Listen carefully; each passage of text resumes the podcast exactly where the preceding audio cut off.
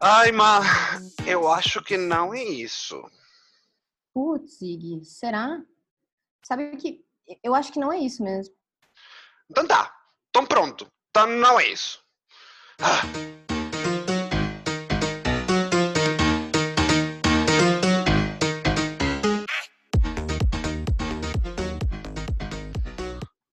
Bem-vindos ao Não É Isso, o podcast que nasceu da indignação de duas pessoas exaustas.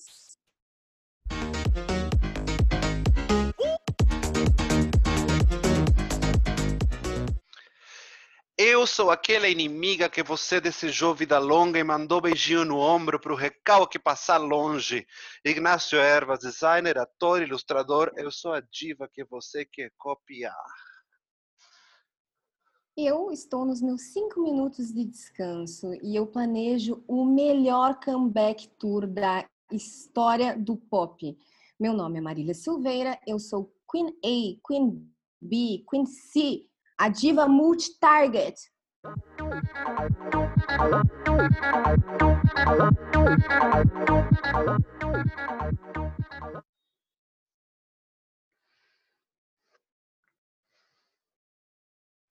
O ranço que habita em mim cumprimenta o ranço que habita em você. Bem-vindos, não é isso? A gente tem um convidado que já chegou mandando o ranço que habita em mim para você, cara. A gente tem o melhor convidado, vocês não têm noção. Gente, é um podcast gravado em casa, então tem cachorro mesmo. No caso, temos dois convidados. Temos Ronald Becker e Macarena, fazendo participações especiais. Hoje, o tema... Ig, fale sobre o nosso tema de hoje e aí a gente passa a palavra para o nosso convidado se apresentar também. Maravilha. O nosso tema de hoje é um tema muito amado por todos nós que é nada mais e nada menos que as lições e a vida e as inspirações que nos deram as maravilhosas divas do nosso pop, da nossa cultura, seja musical, seja do cinema, seja onde for. Essas divas que nos inspiram e que nos dão vida, giving me life every moment. É, Ronald, você quer se apresentar? Quem é você? Maria? Claro, vamos lá. Ó, deixa eu só falar uma coisinha antes, tá? É, Ronald é fissurado em, em cultura pop. Ele é um gato lindo, gostoso, querido, maravilhoso. Ele trabalha com marketing numa firma maneira, mas o que nos uniu mesmo nessa vida foi o fato de ser fissurado por divas e da gente ser fissurado por memes. Talvez vocês se lembrem que eu mencionei o Ronald e os stories dele no nosso primeiro podcast, no episódio 1 das Mimosas da Quarentena, quando eu falei da conexão perfeita que o Ronald fez entre Cromática 2 e Cheia de Manias, foi assim, ó, fez a minha semana.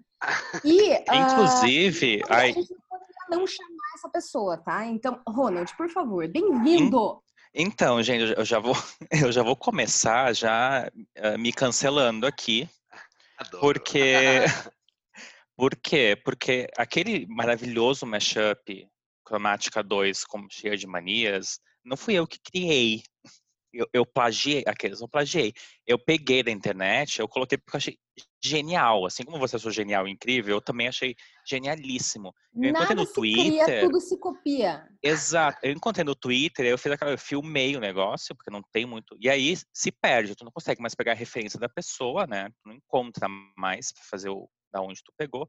E mas tinha que compartilhar aquilo. Então, é, sim, eu sou é, essa pessoa, mas agora eu tô, eu tô cuidando muito para sempre deixar, eu sempre deixo em todos os, os memes que eu compartilho, eu deixo ali o, a referência, porque é importante. Essa, a, o brasileiro é muito maravilhoso, né? E a gente precisa valorizar a, a, produção de memes no Brasil. Eu sou só, tipo, um, um catalisador disso, eu gosto de, de compartilhar. Eu o amei. médium dos memes. O catalisador de memes. E agora eu gostaria de te dar a oportunidade que a gente vai dar para todos os nossos convidados de fazer a sua apresentação com a trilha principal no melhor estilo, não é isso? Tá bom. Bora, com trilha e tudo.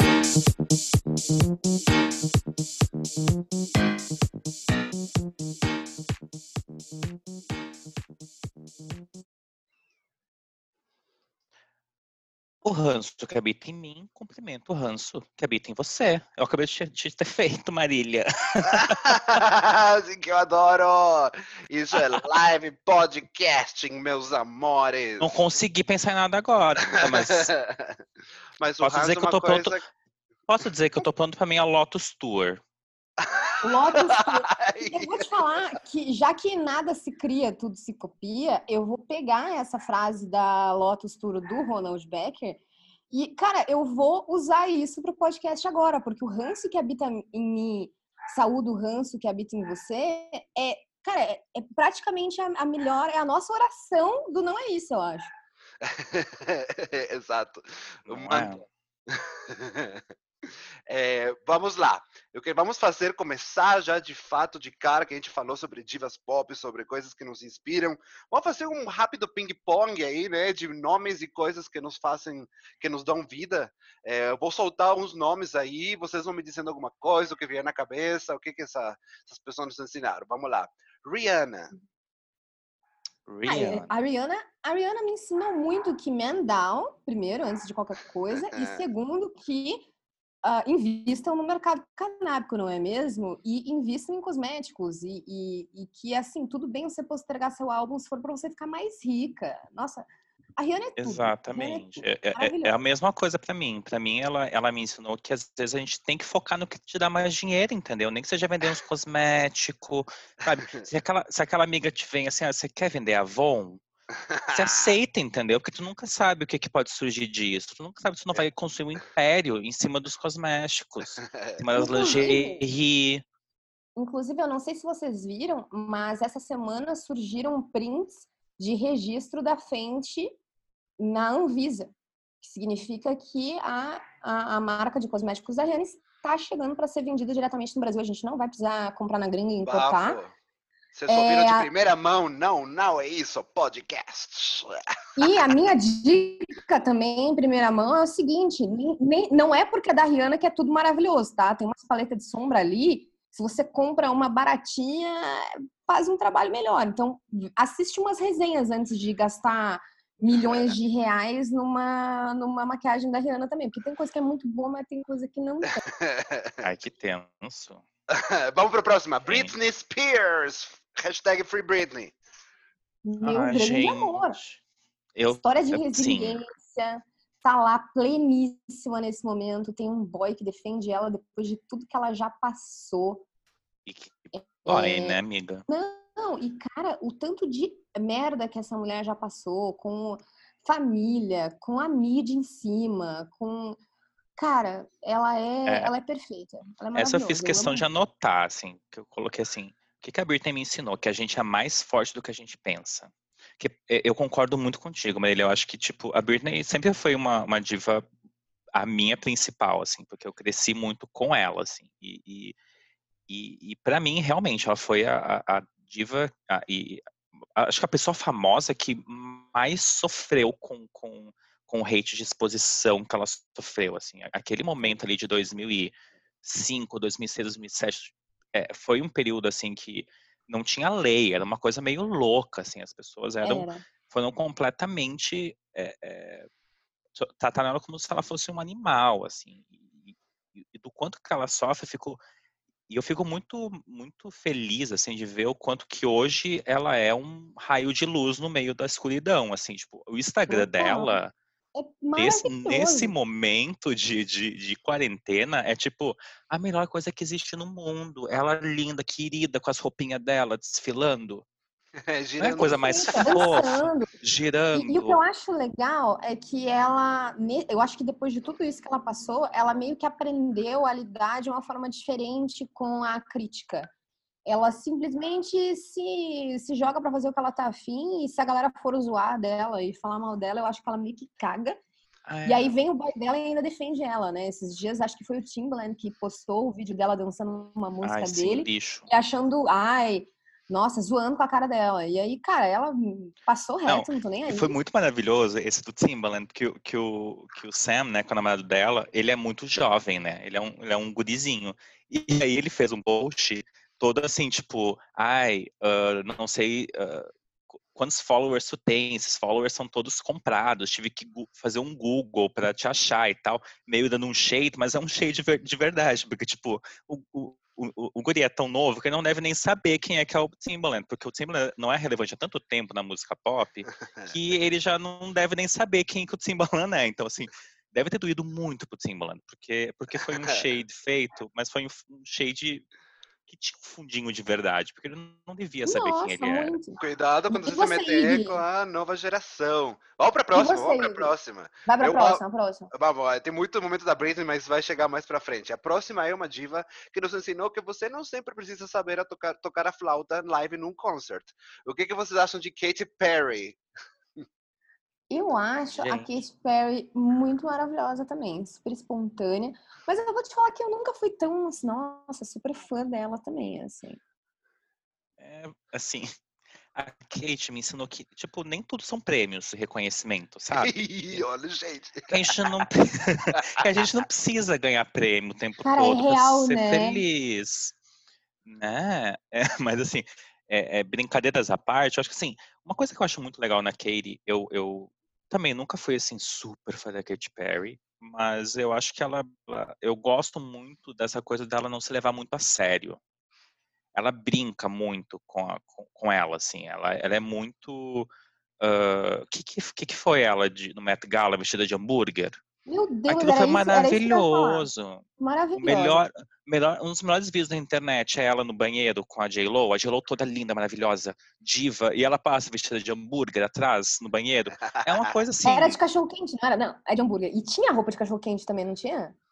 Ou é só hambúrguer? Bem, eu lembro, eu lembro depois teve o clipe da, da, Taylor Swift, que ela tava vestida. A Taylor tava de, ah, é de, de batata frita e elas se abraçaram, fizeram as pazes. adoro, toda, adoro né? o abraço entre o hambúrguer e a batata frita. Faz sentido com a minha vida. Todo Vamos, vamos pra próxima. Uh, the OG, one of the OGs, a rainha da reinvenção, Madonna.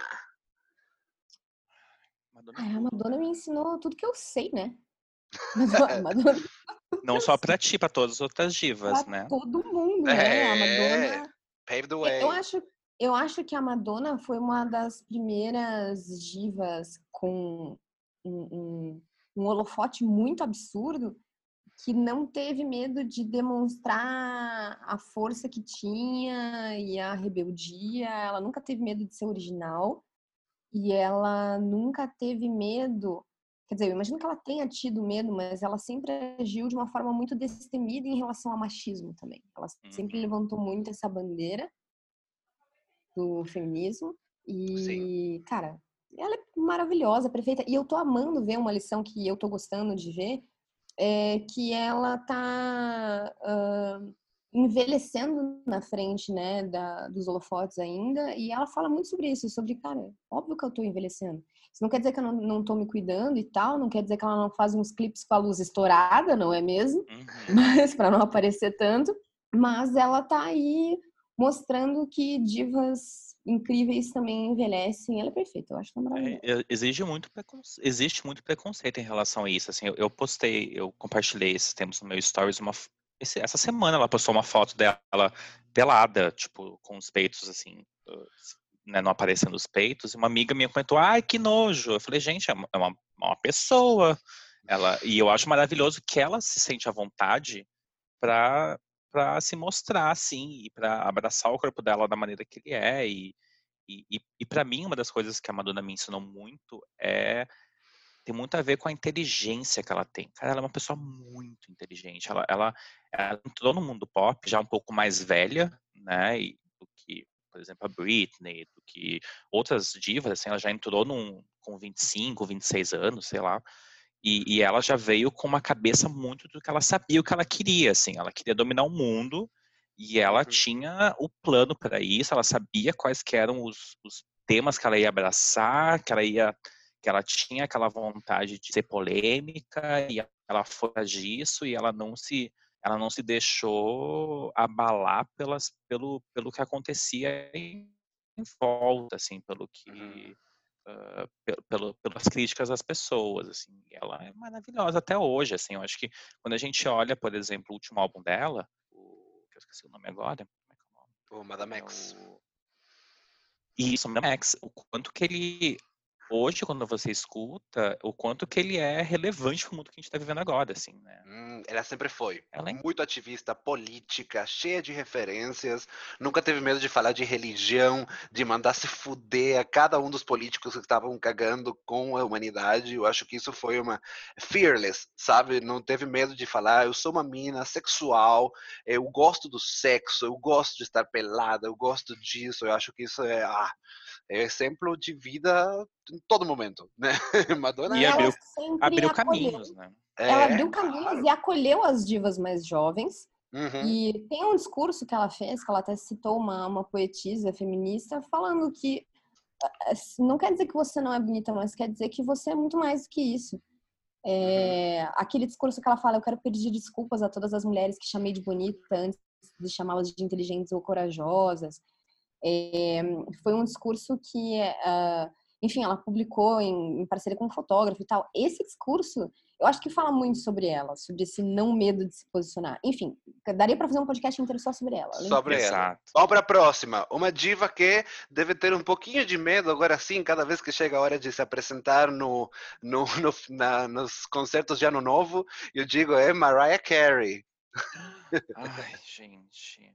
Mariah Cara... Carey, para mim, é um exemplo de que você, eh, uma vez que você é diva, você pode ser diva para sempre. Porque no último final de ano, ela estava em primeiro lugar na, Bill, na Billboard de novo, no uhum. Spotify de novo, sei lá, ela estava em algum chart absurdo com uma música que ela lançou muito tempo atrás, que é aquela do Natal.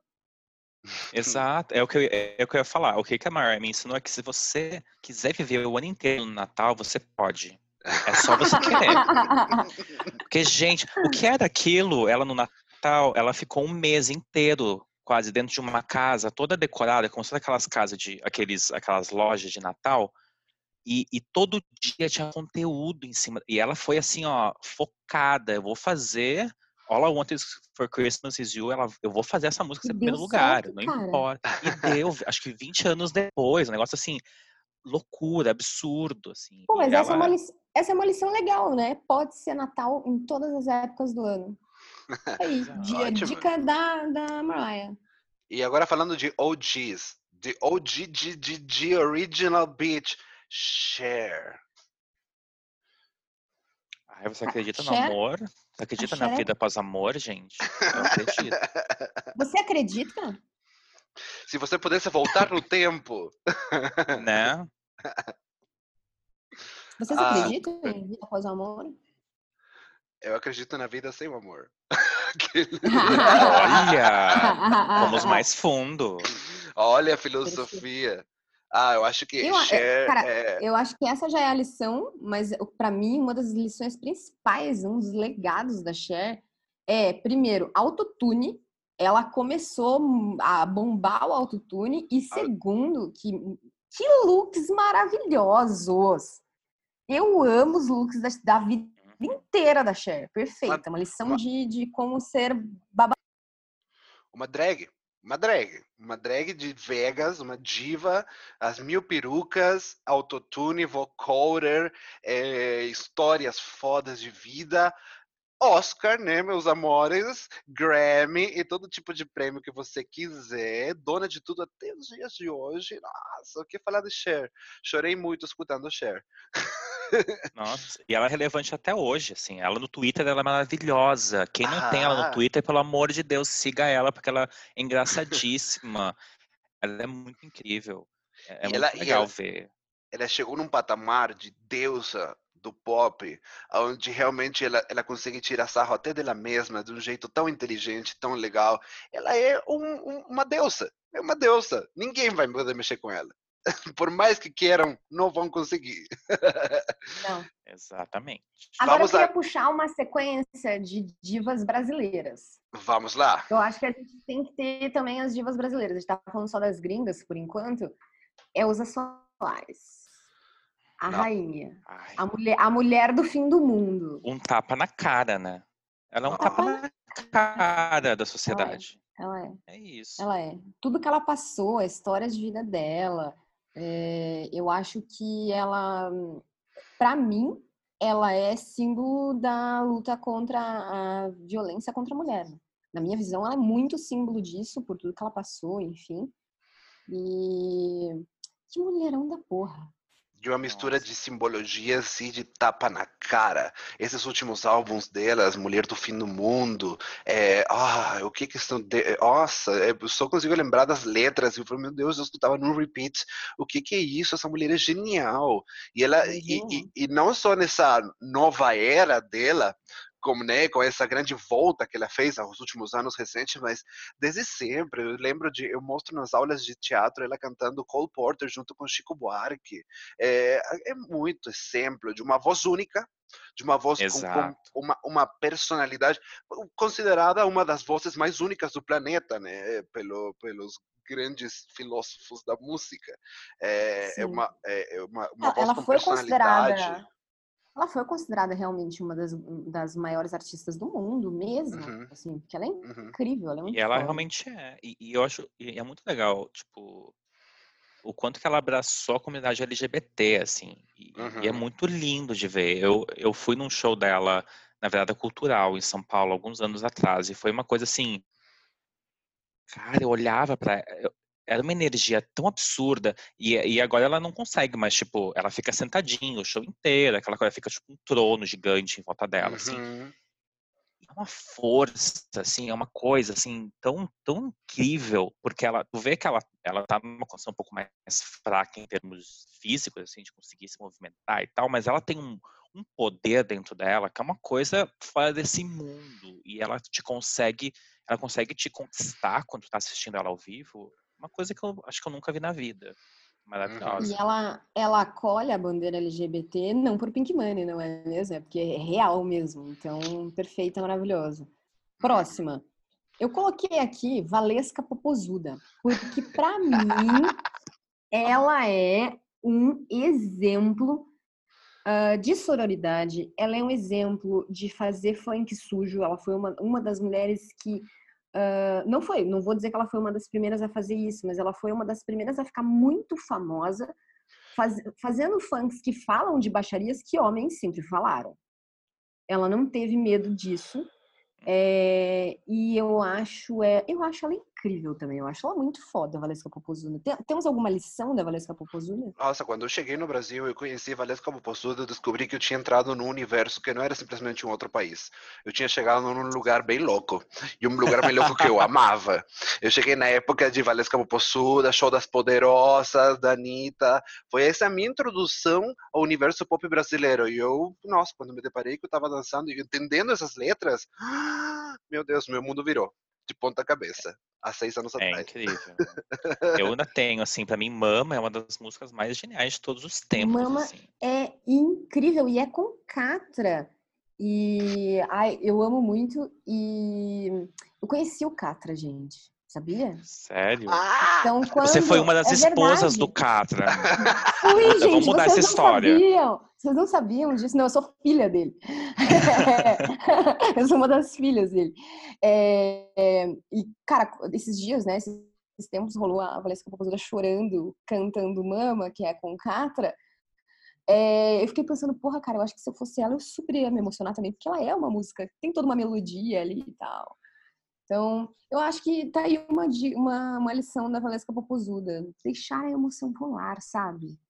Se soltar. E, ser, e, e ser quem você é. E se você quer ser piranha, eu vou ser a mais piranha do mundo, entendeu? Porque eu Exato. gosto. Exato. Que é o meu corpo, entendeu? Eu uhum. acho, acho incrível. Exatamente.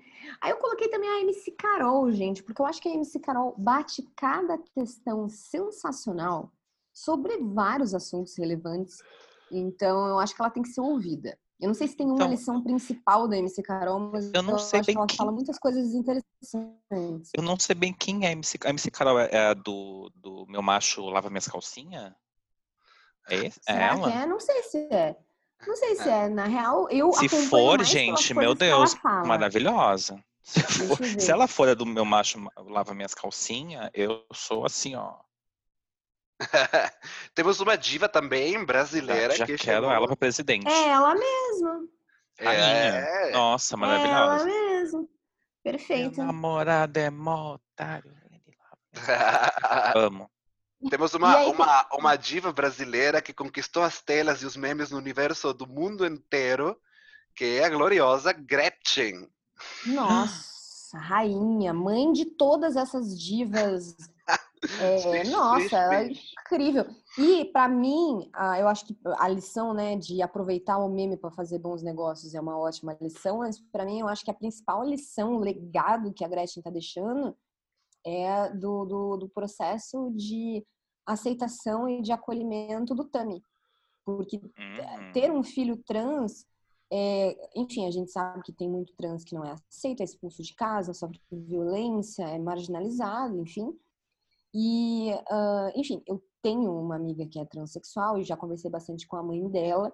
E a mãe dela me falou uma vez que uh, é como se você ganhasse outro filho para essa mãe da minha amiga foi uma sensação meio assim. E eu acho que essa é uma experiência muito individual, tanto de quem se descobre trans quanto da família, que tem que, enfim, é, se adaptar, aceitar, amar isso, incentivar essa aceitação. E eu acho que a Gretchen é um exemplo, porque ela sempre defendeu muito, mesmo que esse processo não tenha sido necessariamente a coisa mais fácil do mundo. E eu acho que ela é um exemplo que tem que ser seguido nesse sentido. E eu acho que ela já deve ter servido de exemplo para muitas famílias também. Nossa, ela é uma mãe exemplo, total. E, mas eu ia dizer, eu, eu, voltando um pouco para música, eu acho que ela, ela demonstra como tu pode fazer render uma música por 40 fucking anos. Porque Freakley Boom tem, tem 40 anos essa música, gente. Eu tava assistindo esses dias o, o, a live que ela fez da quarentena com o novo namorado dela, que é o cara que toca saxofone para ela. E, e, e, ela tava lá. Muito, e aí eu peguei, eu peguei bem o final, assim, era uma coisa meio feita assim, tipo, né, do jeito Gretchen, assim, aquela coisa meio Gretchen, né? E, e o final ela cantou, foi Boom Boom, ou, ou Conga La Conga, não lembro. E eu fiquei, gente, essa mulher tá cantando essa música há tanto tempo, não sei como é que ela não enjoa. Não sei como é que ela ainda tá, como é que ela consegue ainda. E, e, ela ainda faz sucesso em cima dessa música. É uma coisa assim. A gente é. olha pra Mariah Carey e pensa assim, ai, 20 anos. Gente, a Gretchen tá anos à frente de Mariah nesse sentido. Fazendo render. Total. Total. E a gente colocou algumas outras divas brasileiras aqui só para finalizar. Ludmilla, Sandy e Anitta. O que vocês têm a dizer? Eu vou falar de Sandy primeiro para falar, falar coisa boa. Aquela. Vamos falar de coisa boa. Eu tenho um amor por, por essa mulher, mas vocês podem, eu não sei se vocês gostam, mas eu tenho um amor por essa mulher de uma maneira que eu tava eh, saiu uma, até uma das minhas dicas que eu tinha anotado aqui para dar pro pessoal é o documentário na Globoplay que saiu ontem, inclusive, dia, dia 10. Você já assistiu? É, já assisti quatro episódios, assim. Foi, é um atrás do outro, é incrível. E, e, eu tenho uma coisa com, com eles, assim, e com ela muito, assim. Ela é da minha paixonite dos anos 90, assim, quando eu não tinha descoberto, quando na verdade era o Júnior ao invés da Sandy. Mas eu tinha uma paixonite gigante pela Sandy. É a mesma pessoa, Sandy Júnior. Exato. ou Sandy Júnior ou a Sandy Júnior, você escolhe. E é muito legal que as pessoas têm essa coisa dela ser muito, muito santinha, quadradinha e, e, e muito certinha e, e, como se isso fosse uma coisa que não é real, como se fosse uma coisa que é fake.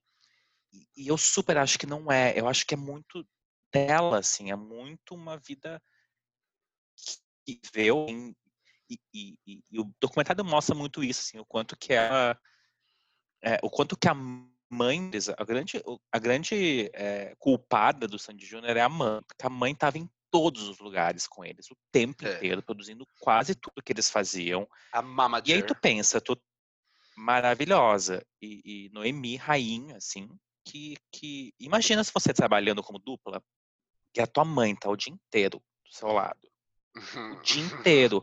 Como é que você não vai ser santinha? Não tem como você não crescer sendo santinha com a sua mãe o tempo inteiro contigo. E aqui não é uma crítica a Noemi, rainha, né? Mas dá para entender um pouco da onde que vem, né? Uhum, uhum.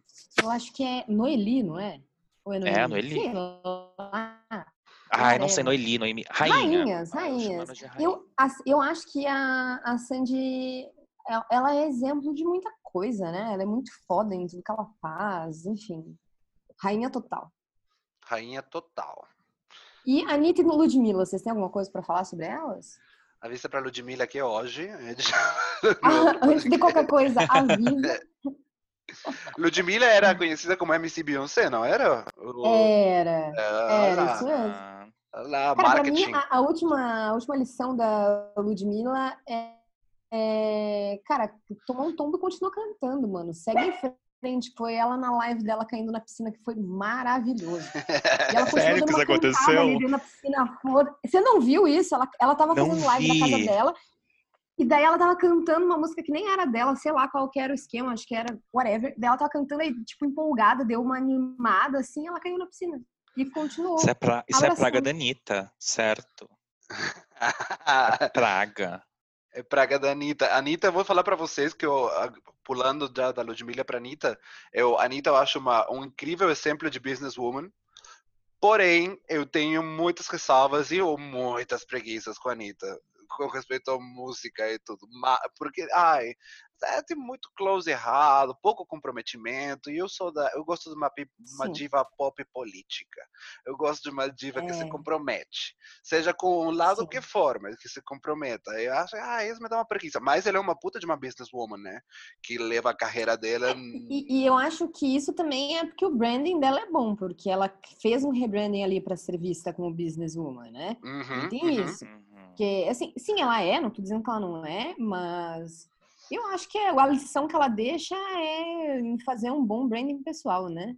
Uhum, uhum. É, eu, eu, tive um bom, um bom, uma boa época de, de gostar muito dela, de achar ela assim. Porque, ou não, ela é o nosso grande expoente artístico do Brasil para fora. Assim, hoje em dia, o que ela, o que ela conseguiu conquistar assim, é, é, é muito louco de pensar, né? Mas ai, começou a me dar uma preguiça depois de um tempo, assim, algumas, algumas não posicionamentos, mas faltas de posicionamentos. É, né? Alguns silêncios que ela teve, aí agora ela voltou com essa coisa de, ai, gente, eu, eu agora eu quero aprender e tal. O que eu achei super válido, eu acho que, que é legal, e achei muito, muito legal essa, esse rebranding que ela quis fazer de tipo aprender sobre política e tudo mais. Uhum. Mas aí vem toda essa história com a, com a Ludmilla, de briguinha entre as duas, e tipo, ai, me, me soa um pouco preguiça, assim. É, uhum. E é uhum. muito. E é tudo muito assim, coincidência que a Ludmilla resolve lançar uma música chamada Cobra Venenosa. Assim, é uma coisa meio. É, sabe? Eu tenho Ai, sobre preguiça. essas tretas, sobre essas tretas, essas coisas que acontecem, eu sempre tenho a sensação de que é tudo estratégia, não tem nada de transparente, é não certo porra nenhuma. É. E aí eu me incomodo um pouco com a galera pegando lado, é, defendendo uma, brigando com a outra. E, tipo, cara, a treta nem é tua, sabe? E elas e estão enchendo o cu de dinheiro e você que tá aí. Um pouquinho fabricadinho demais, né? E vamos já, só para dar aquela encerradinha nesse primeiro ping-pong, é, vocês têm alguma que, que faltou? Claro que deve ter milhões. Alguma coisa que vocês queriam complementar, que daí a gente já, já dá alguma diva, alguma outra lição importante para vocês? Ai, gente, eu acho que faltou uma, uma pessoa muito importante, que a gente não falou aqui. Quem? Manda. Queen Bee. Queen ah, Bee, né? Queen Bee. Eu, eu tenho uma relação mais ou menos com a, com a, com a Beyoncé, tá? Ai, desculpa, Macarena. Até a Macarena ficou brava. né? Mas, é, é, mas quando eu fui atrás assim, do que, que ela me ensinou, eu acho que uma das coisas que ela me ensinou é que é bom fazer uma surpresa para as pessoas. É sempre bom. Uma surpresa boa. E ela, e ela que meio que inaugurou isso, né? De você fazer uma. dar uma de Beyoncé e lançar um negócio do, do nada, assim, sem ninguém esperar. Eu achei, uhum. eu achei tão genial, tão maravilhoso aquilo, que, que ela fez duas vezes, inclusive, e eu estou até agora esperando o próximo. Uhum. E eu acho que é, é, é, incrível o quanto que ela é, de novo, uma pessoa muito inteligente, sabe muito bem o que ela quer fazer, sabe muito bem quais são os, os, os tópicos que ela quer abordar, quais são as, as referências que ela quer trazer. Né? Ela é muito inteligente nisso, assim. Ela tem uma uhum. equipe incrível que trabalha junto com ela. E, e, e para mim, ela... E ela me mostra um pouco disso, assim. Eu gosto de uma surpresinha. Ah, que não gosta, maravilhoso. Eu, maravilhoso. eu acho que ela é uma lição de perfeccionismo, cara. Porque Total. tudo que ela faz, ela é virginiana, né? Meticulosamente Cara, é mítico, assim, ó, perfeito. Ela é maravilhosa. Eu, eu amo muito, então uhum. a Macarena até não xinga porque ela concorda, sabe? Bora pro próximo! Bora pro próximo!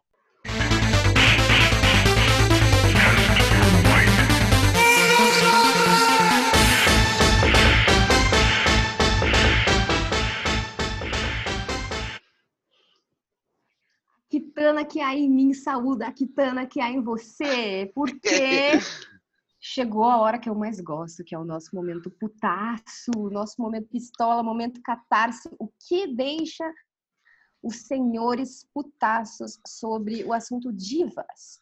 Posso, antes da gente começar, primeiro eu amo essa música. Essa música é tudo na minha vida. Segundo, eu sou, eu sou mais a Jade do que a Kitana. tudo bem, é, sou... Mas essa música é tudo. É, tu, é, anos 90, né? É o é... meu. Ai, tudo na minha é vida. É fantástico. Tá, vamos lá. Então já temos Kitana, Jade e Melina aqui do lado, com os dentes bonitinhos, pronto. Pra, Adoro. Pra Fan favorite. Até porque, até porque a gente só jogava com as mulheres, né? Vamos ser sinceros. já é a primeira... Inclusive, Significa. divas pop, divas pop dos anos 90, os personagens do Mortal, do Mortal Kombat. Total, total Sônia. Ai. Total. Bora, então, o que, que deixa vocês Para começar, eu queria trazer uma, uma discussão aqui que vai, vai ser um pouco mais, mais milituda sobre o que, que me deixa puto. É apresentar uma dicotomia entre coisas que acontecem na cultura pop hoje. Oh, Inácio ficou sério. Nossa, ai, oh. complexo. Ai, tem que estudar para meu livro, peraí. é, não, é uma coisa que é, entre, entre dois termos, assim, o, o, o pódio das melhores é, é, divas pop, das tuas deusas principais, esse partenon de deusas divas pop que cada um tem, versus a rivalidade feminina que isso significa. E que justamente é isso que eu queria comentar, porque eu acho que, como fãs de música, de cultura pop em geral, todo mundo tem aquela diva pop pela qual você mais responde, aquela que mais te inspira, aquela que conversa com você, seja pelo que for, talvez pela sua política, talvez pela sua melodia, escolhas musicais, estética, o que for. E ao mesmo tempo, você, claro, você tem, ah, eu gosto mais dessa, dessa, dessa, dessa, dessa, por isso mas ao mesmo tempo isso não tem que implicar uma rivalidade entre é, quem é a melhor necessariamente, ou quem tem mais prêmios, ou quem está no número um das charts. A gente até meio que comentou essa série de preguiçinha, dessas brigas, às vezes fabricadas, ou às vezes criadas não pelas artistas, mas sim só para promover. Eu acho que é justamente o momento que estamos, estamos é muito mais fel, é, é, de dar muita mais felicidade ver quando os divas se juntam.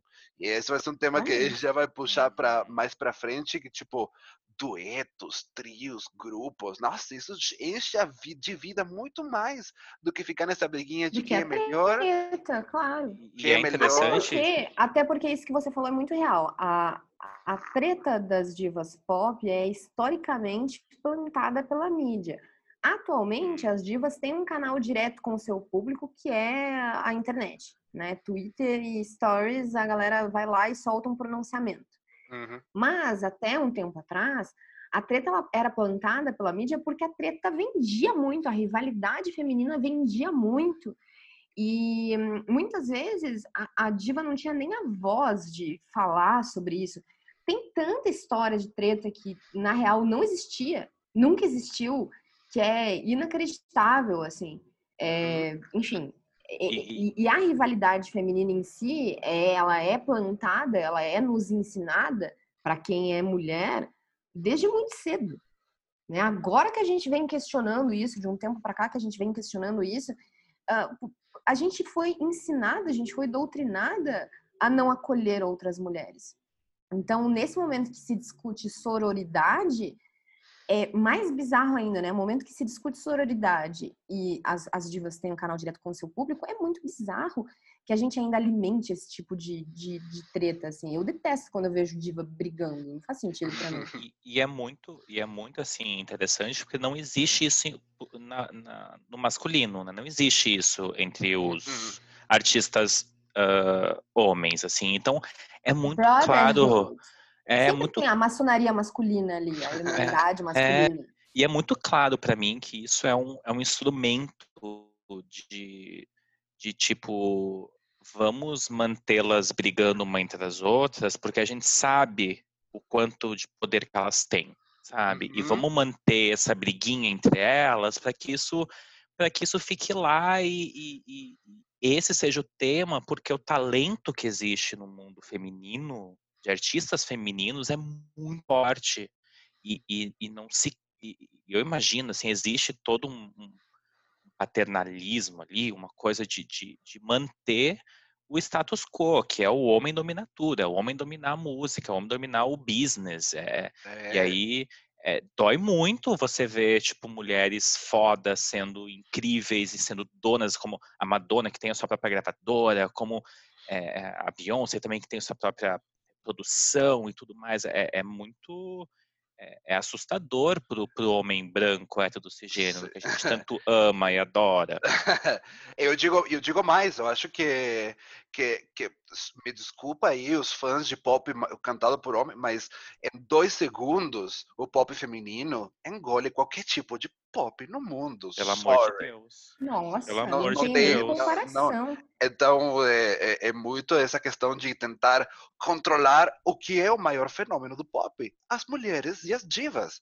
E divas, eu sempre gosto de falar isso na minha aula, eu sempre digo diva não no sentido pejorativo, porque justamente essa mídia colocou na diva um significado de exclusiva, aquela que só quer uvas verdes num copo de cristal.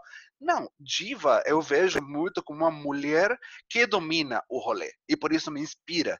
E por isso que eu sempre acho que a palavra diva, para mim, pelo menos, tem uma significação muito positiva e não uhum. essa questão negativa que é trazida do tipo a exclusiva. Uh, e, porque claramente uma mulher que manda e demanda é uma mulher que é vista pelo, pelos olhos do machismo como uma ameaça, né? E uma coisa muito legal que eu pensei agora é o quanto que, que a mulher consegue, no mundo artístico, ser muito mais diversificada do que o homem.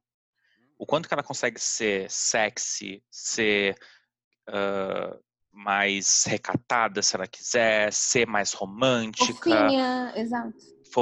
Tudo que ela que eh, existe um, um, range muito maior assim de emoções uhum. e, de, e, de, e de coisas que ela consegue trazer e que eu acho que é, e que talvez seja muito o porquê da gente é, se identificar mais, assim. E aí entra claro. muito com LGBT, o quanto que a gente consegue se identificar com as divas pop, porque elas conseguem ser muito mais do que muitos homens da, da música que são muito one note, assim, aquela coisa, eu sou o bad boy e esse é o meu negócio e é só isso que eu faço.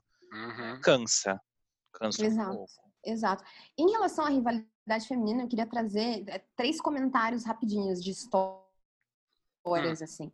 Um deles é da visão de que, por exemplo, tretas masculinas, né, que não são de rivalidade feminina, e sim de uma rivalidade entre homens, a única que eu consigo lembrar, provavelmente existem outras, mas a única que eu consigo lembrar não é necessariamente uma, uma rivalidade artística, se tornou artística, mas vinha de outros aspectos que era do Notorious e do Tupac, uhum. que era hum. toda uma treta de gangue, era toda uma confusão infinita lá, e é a única treta entre artistas masculinos que eu consigo lembrar com mais clareza. Assim, é... se você que está nos ouvindo lembra de mais alguma, manda para nós, porque eu é... não, assim, de bate pronto, eu não consigo lembrar de nenhuma. Existe muita treta no mundo do rap, do hip hop, assim, entre homens, porque Sim. faz parte do, do, faz um pouco parte do gênero, assim, aquela coisa do coque, de, de, tu se achar o melhor faz, e de tu ter que entre as mulheres também isso é, acontece, Nicki Minaj, aquela coisa. Vamos medir o pipi, isso. tem o pipi faz, maior. Faz meio que parte do da, gênero. Da Nicki assim. Minaj, assim. da Cardi B. É, e eu ia falar da Nicki Minaj da Cardi B, que é um caso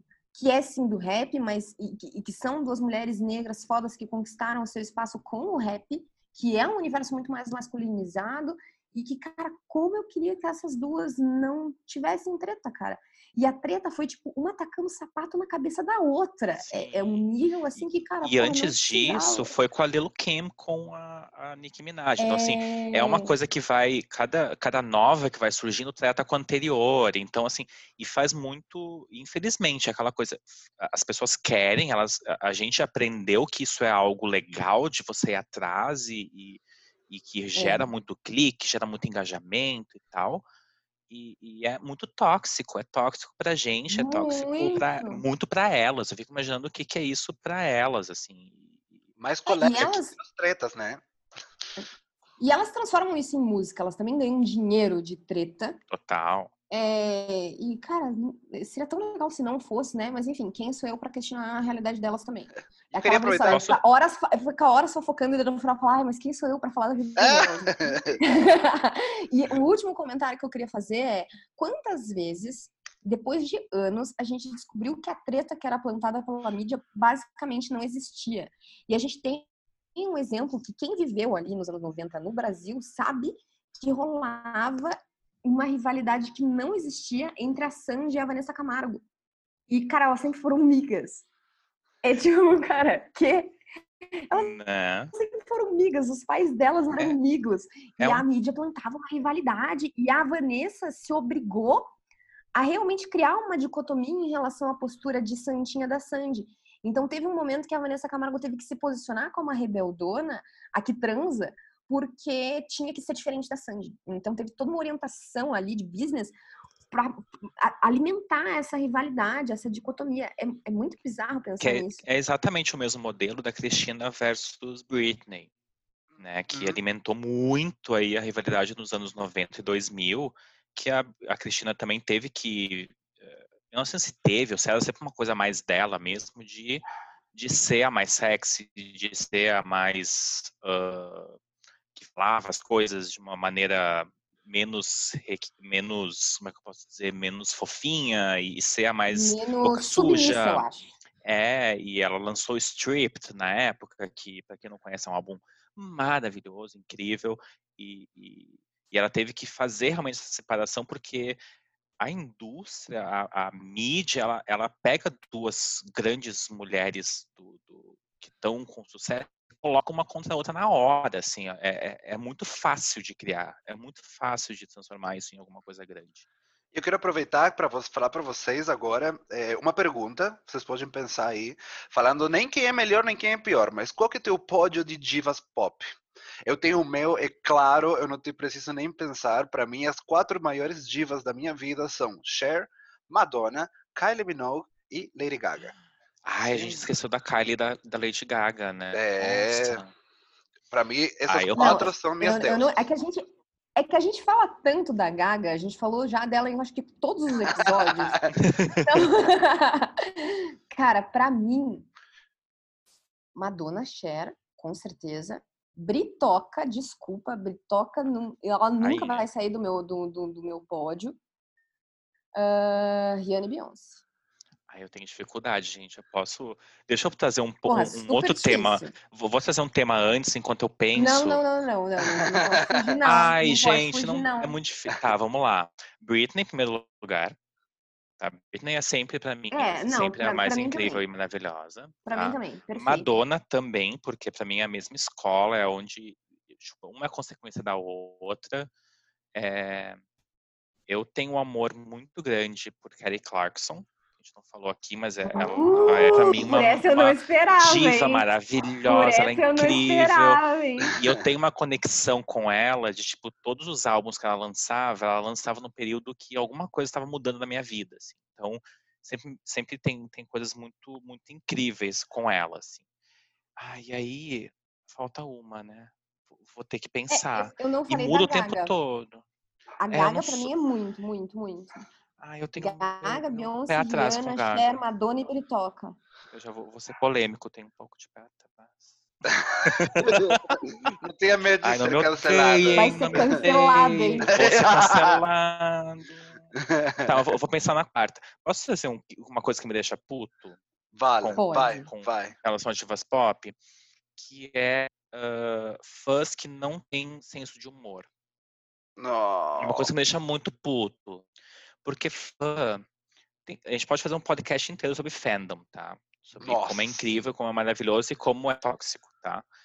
Sim. Mas assim, é, é, eu como fã de Britney, eu passei, eu passei uma época com muito fogo no olho, assim, de tipo, Ai, nunca, nunca falei mal da minha, da minha rainha, nunca falei mal dela. Eu tenho aqui um textão de 50 mil pontos para te mostrar que ela é melhor do que a sua. E depois de um hum. tempo cansa, a gente amadurece, a gente vê que, tipo, ai, preguiça, né? Não tem, tem espaço para todo mundo, todo mundo pode ouvir o que quiser, e eu não preciso colocar a minha opinião, o meu, o meu gosto musical em cima de você. Ninguém tem culpa que você gosta de uma coisa ruim. um, é, mas essa coisa do, do, do, do, fandom que não, que não tem senso de humor com as coisas que acontecem. Eu acho que uma das coisas que eu até falei agora da Gaga, né? Acho que fã de Lady Gaga durante muito tempo não tinha muito senso de humor com a Gaga. Era uma coisa muito assim, a Gaga é, é arte. E tu não pode, don't touch, it's art, sabe? Não pode encostar. É Sim. É muito, tu não pode criticar, tu não pode brincar com aquilo, porque é. E agora mudou um pouco isso, assim. Eu vejo uma, uma mudança porque, Little Monsters. E porque passaram pela puberdade já, né? Exa é, exatamente. E eu acho também que passou um momento de provação ali, né? De ver que, quem que é fã de verdade dela, né? Porque até lançar a cromática tava difícil. Tá, tava tô, puxado. Tem que existir o flop. O flop faz parte do, do, do a era faz, Joanna, ela precisa existir para pro fandom, sabe? E eu vou te falar que eu gosto de várias músicas dessa era, mas que foi um belíssimo de um flop, foi. E faz parte da não, trajetória não de qualquer diva, né? É. Quem nunca flopou, faz. entendeu? Até eu já flopei, gente. Gente, a Britney, a Britney tem um álbum chamado Britney Jean, que talvez a maioria das pessoas não conhece. Eu conheço. Gente, tem uma 90% desse álbum não foi cantado pela Britney. Tá? Eu só quero deixar isso aqui. Não é. foi. Joguei, não, não foi ela. informação no ar. Não foi ela que cantou, tá? Existe várias cantoras que cantaram no lugar dela porque ela tava cagando pra esse álbum. E, e flopou horrores, tirando o Work Bitch ali, flopou horrores, ninguém sabe que existe, é que nem Glory, que ninguém sabe que existe. E, e aí, essa coisa do fandom, eu acho que, que tem muita coisa tóxica, assim, tem muita coisa uhum. feia, assim, de, de, de novo, que combina, conecta muito com o que a gente estava falando de, de, rivalidade, assim, que cria essas rivalidades, porque é, tu precisa falar mal da outra diva para falar bem da sua, tu não consegue criar um espaço que seja saudável de, de discussão e de falar e de, de perceber que, que, o, que o, inimigo é outro, o inimigo não é a outra mulher, sabe? Tem, tem, a gente tem espaço para todo mundo. Uhum. tem que começar a atacar outra coisa, sabe? O inimigo Exato. é o patriarcado. Exato. Não, 100%. Eu acho que essa é a melhor frase pra gente terminar o momento pistola, porque não existe nada que nos deixe mais pistola, pelo menos pra mim, do que isso. Então, bora pro próximo? Vamos pro próximo.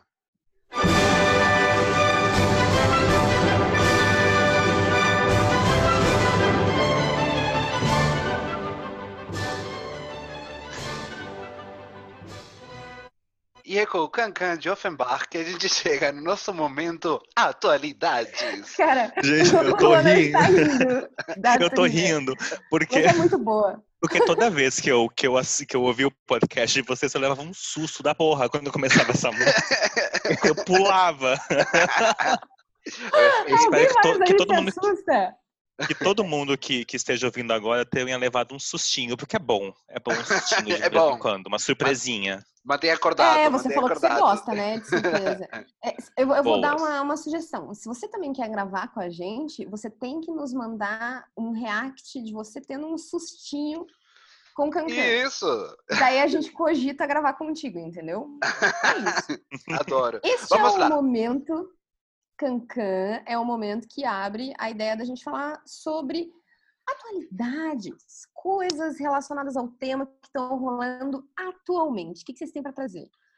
O meu, eu trouxe uma coisa que ela não é muito atualidade. Eu tô uns mesezinhos atrás, mas no começo é desse ano, é, eu sou uma senhora, me deu vida, me deu vida que é uma coisa que é a volta do maravilhoso girl group das Pussycat Dolls, com o seu single React, voltando, eles, sem a Melody, porque deu umas treta no meio disso tudo, mas isso a gente pode sobrelevar. Mas o que, o que, que é Pussycat Dolls, Doncha? É, Nicole, é, eu te amo, Nicole. E como faz sentido umas Nossa. mulheres que foram é, massacradas por serem extremamente sexuais, por terem um tudo, e que justamente a defesa de de por que, que faz sentido pra caramba ter elas de novo, ainda mais poderosas e gostosas, seja na idade que for, e falando, eu sou gostosa, eu sou uma puta sim, e é isso que eu venho mostrar para vocês. E isso me dá vida.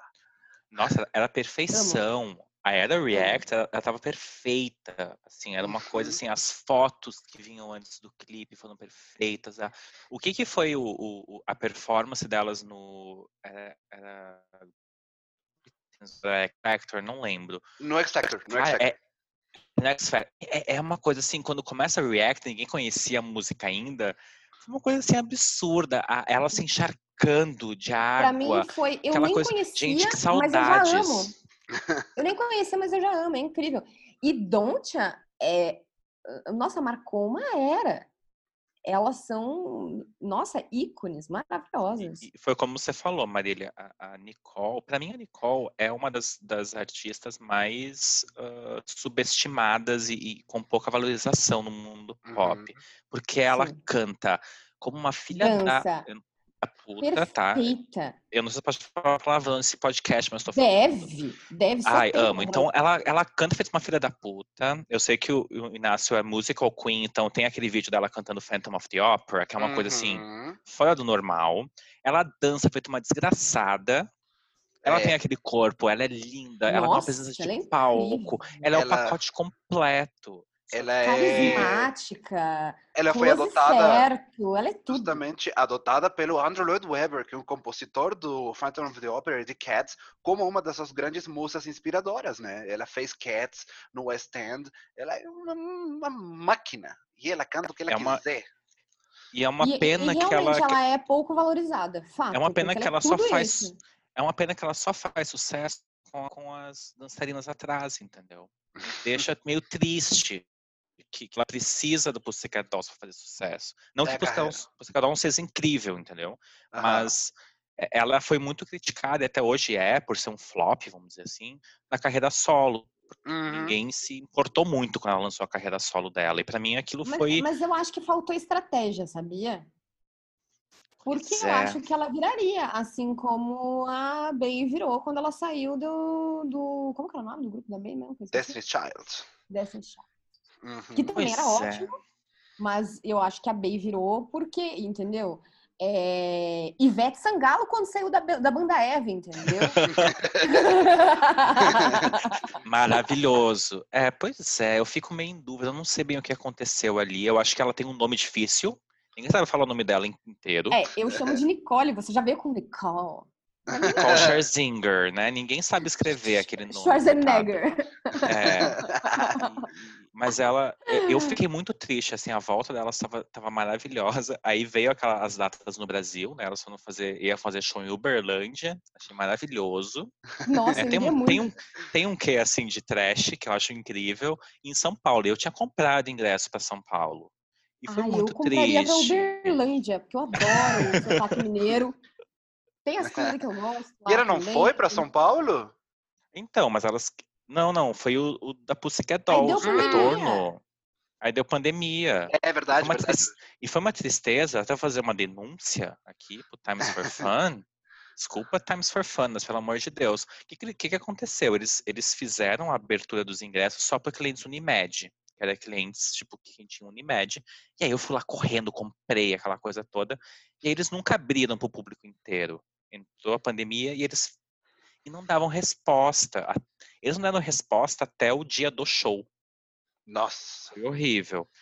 E eu queria muito, eu quero muito, eles vão, é para ter um novo show ano que vem, e eu quero muito, assim, é uma das minhas, assim, aquela coisa que você tem que aproveitar enquanto existe ainda, porque... Total. É... Inclusive, eu queria ter aproveitado a última tour de Spice Girls, né? Então, é pra, ter, é pra ter de novo, já tá rolando de novo um, é? um rumor de ter uma turnê mundial Se com as quatro, né? Porque, porque a, a Vitória não, não tá, mas Se tiver, não importa muito, não tem problema. Vitória nunca não. cantou muito também, ela tá no outro rolê também. Ai, obrigado, gente. relevante. Eu não, ela é, mara... é, exato. Pra, mim, pra mim, meu bi, meu sim, entendeu? É o rolê. Eu sou a Jerry. Eu sempre fui a Jerry. E a Emma, agora. E não vamos esquecer e da você, Emma. Iggy? Iggy, o que, que você traz de, de atualizar? Você trouxe as Pussycat Eu trouxe as Pussycat Dolls, aham. Tá. Ronald, o que, que você tem de, de então, novidades aí, atualizadas? Uma coisa legal que eu trouxe até no meu, pod, no, no meu podcast, louca, na minha playlist que eu fiz no que eu fiz uma playlist semana passada sobre as melhores músicas dessa metade do, do de 2020 que é esse retorno aos poucos desse pop um pouco mais dançante. Porque a gente estava num período muito é, do que eu chamo de ASMR pop, que é aquela coisa meio é, batidas um pouquinho mais lentas, uma voz um pouquinho mais sussurrada, aquela não, coisa mentira, meio... tem algumas que eu gosto, mas Sim, é legalzinho. a maioria é meio... Ai, ai, mas, ai. mas não é aquela música de bater cabelo, assim, não é aquela música que vai pra balada, tanto que você ia pra balada, você ouvia funk, você ouvia pop brasileiro, que é incrível, maravilhoso, mas o pop internacional acaba ficando um pouquinho desvalorizado ali, porque não, não tinha mais a, o batidão, aquela coisa louca que, que, os anos 2000 e 2010 trouxeram, né? Nossa, eu tava sentindo muita falta disso, ainda bem que estamos voltando. E estamos voltando, e agora a gente está tendo uma uma ressurgência, ai que palavra chique, uma ressurgência Hum. de, de um pouco de uma de um quê de disco, que eu acho maravilhoso, que a Dua Lipa trouxe no álbum dela, que é perfeito do início ao fim, que não tem nenhuma, nenhuma baladinha, não tem nada lento, é só É batidão atrás de batidão. E Cromática maravilhoso cromática. leva. É, é cromática, que são, são os dois álbuns para mim que, que assim me deixam com esperança de que de que vão uh, motivar as divas pop do futuro que estão chegando, que querem lançar álbuns futuros, que vão querer entrar nessa nessa leva de uma coisa mais dance, uma coisa mais bateção de cabelo. Anos 80 Posso fazer uma lata. pergunta? Pode fazer uma pergunta? Você que, cara, conhece, manja, gosta, consome. Você acha que o fato de o K-pop feminino ter vindo no batidão deu uma forçada nessa tendência da gente voltar pro dançante, pro bate-cabelo? Tá, eu quero deixar claro primeiro uma coisa. Foi a Marília que trouxe o papo de K-pop. Porque eu, Agora porque já eu- era, vou- agora, a ladeira fudeu. abaixo, galera. Fudeu porque eu sou o maior fã de K-pop. Mas assim, K-pop salvou. K-popeiro. Eu sou K-popeiro com orgulho desde Você 2000 e participou do sei lá boicote ao quando. Trump? Você participou do boicote ao Trump? Eu não, não participei, mas, Mas eu, eu- gostaria. Mas, gente, o que foi aquilo? O que foi K- aquilo? K-pop está salvando o mundo. Salvando o mundo. Is the Sim, new isso é punk. super atualizado. Isso é Is super pra esse punk. momento de, atuali- de atualidades. O K-pop Eu- salvando o mundo. E Marília, respondendo a tua pergunta, eu acho que eu acho que tem, acho que tem influência do K-pop. Eu acho que o K-pop ele sempre foi um, um gênero que, que bebeu muito do, do pop ocidental com um pouco de, de delay, assim.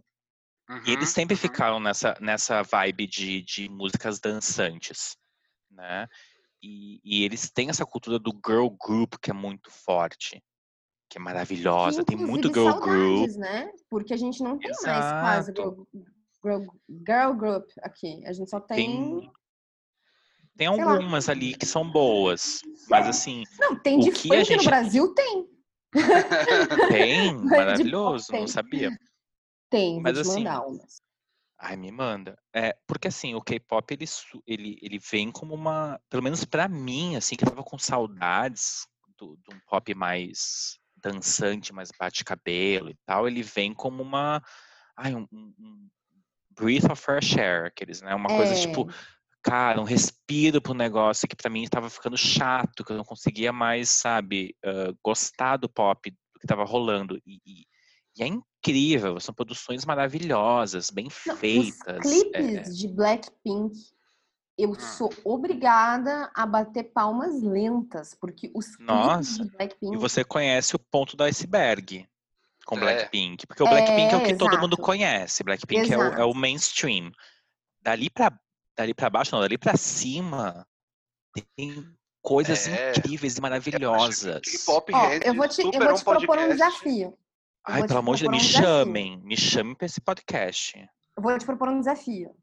Você consegue montar uma playlist para quem ainda não tá tão inteirado no K-pop, uma playlist de introdução ao K-pop, Para quem ainda não tá tão inteirado, e a gente coloca essa playlist no perfil do Não É Isso, como sendo uma playlist Não É Isso by Ronald Becker. Gente, mas é, mas é óbvio. Gente, eu na minha empresa, eu já fiz Tô prometendo PPT. conteúdo, hein, gente? Eu, onde eu trabalho, eu já fiz PPT de introdução ao K-pop para os meus colegas de trabalho. Ah, compartilha isso, a gente vai postar no nosso Instagram. De, de, de tipo, por que K-pop é tendência, por que K-pop é incrível, como que K-pop funciona. Manda pra cá tudo, assim, eu, eu não sou, tipo, mega expert em K-pop, mas eu, eu tô seguindo K-pop há muitos e muitos anos, assim, já faz mais de uma década que eu sigo K-pop e, e, e, eu amo com toda, todas as minhas forças. Eu fui pra Coreia no passado e eu surtei, assim, aquela coisa toda do, do K-pop e é muito bem feita, tudo muito, é, é, tem um preconceito muito grande com o K-pop, que a gente precisa combater, porque as gays estão perdendo muito se fechando uhum. com K-pop. Se você nunca viu um vídeo de 21, Girls' Generation, eu tenho pena por você. Ai, Inácio! Para! Vamos, ai. Vamos pro próximo tema, que senão a gente vai render todo o podcast sobre K-pop, que eu Por favor. Tem, a, gente a gente precisa de um podcast só sobre K-pop. Achou justo. E Biori, tá feito o podcast, tá feito. Bora, vamos fazer mais Olha, um. Mas, você tem alguma novidade, coisa que queira compartilhar com a gente? Não, bora pro próximo. Bora pro próximo, então? Vamos lá.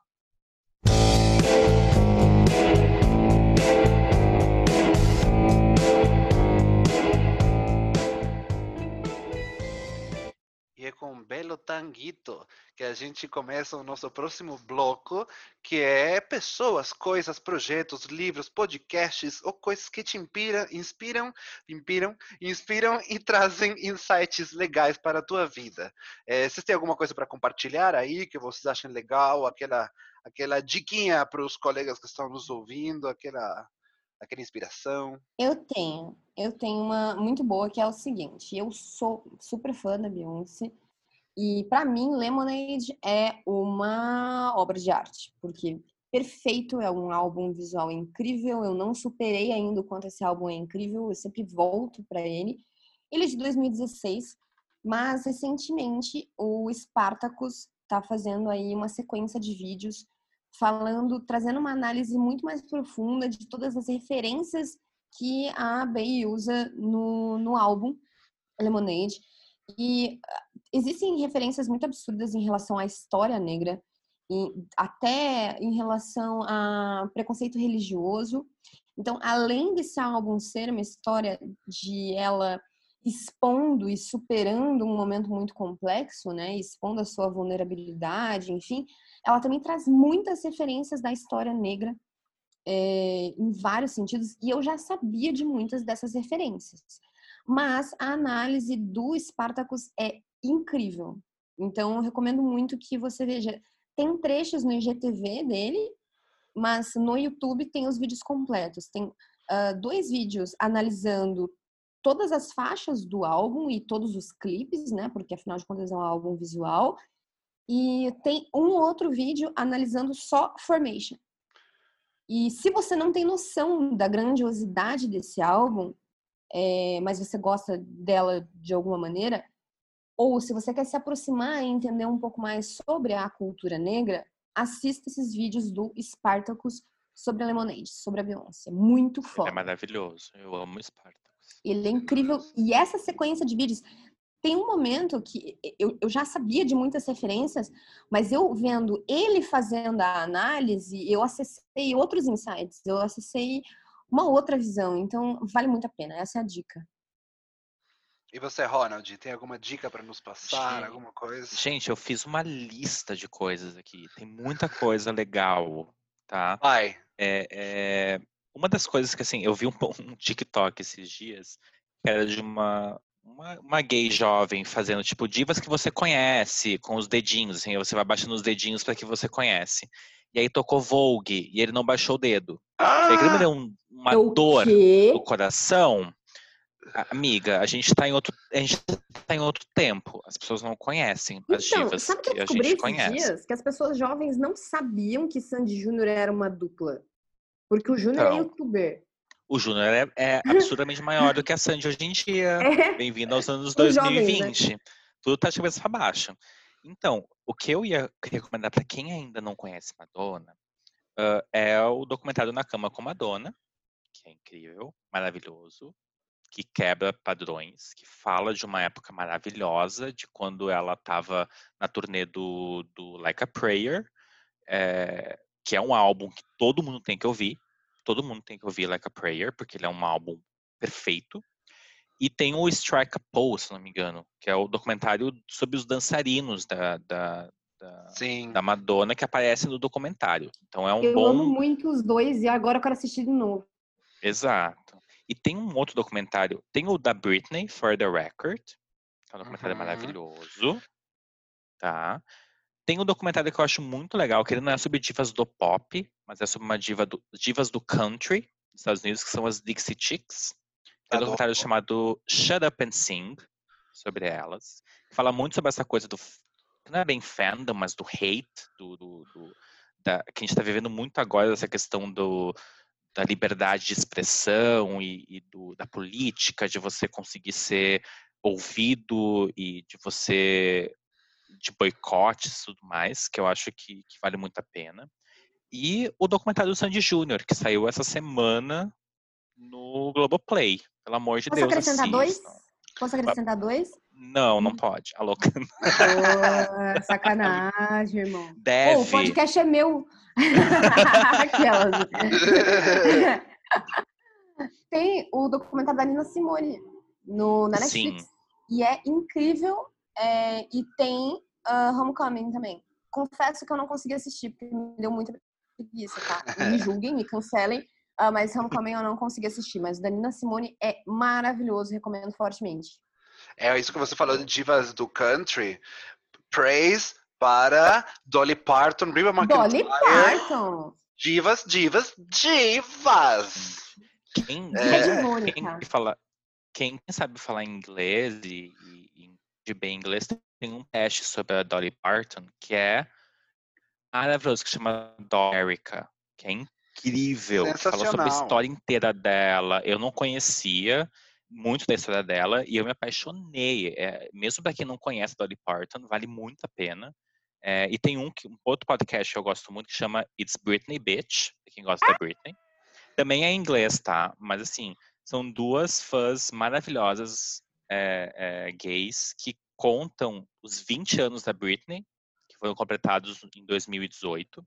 E eles vão passando ano por ano e falando sobre o que aconteceu com a Britney em cada um dos anos. E é, é engraçadíssimo, é maravilhoso. Pra mim, é, voltou meu, o meu amor com a Britney. É incrível. Pra mim, encerramos com It's Britney Beach, porque não, né? Tamo nessa. exato. Vai pro próximo!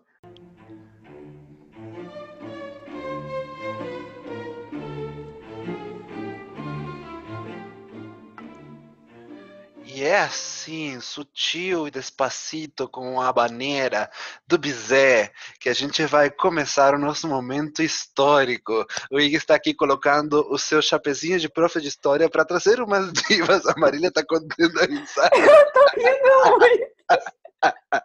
Eu já estou empolgadíssimo assim, e a gente, parte. E a gente vai falar um pouquinho de, de, história e momentos históricos da nossa cultura pop que se extrapola até uns tempos onde Cher não tinha nem nascido, gente. E aí eu quero trazer alguns momentos Nossa, históricos. A gente vai longe, então. Longe! Eu estou falando de mais Eita. de 100 anos atrás. Estou falando de Oriva, eh, divas, original divas, que são do meu estudo de Broadway, divas, divas do musical. E aí que eu queria trazer três nomes, que para mim são, um deles é bem mais conhecido que os outros, são as, as originais divas que começaram esse bagulho todo nos palcos da, da, da Broadway em Nova York. Uma delas é a maravilhosa Ethel Merman, que é uma mulher que tinha uma voz particularmente especial.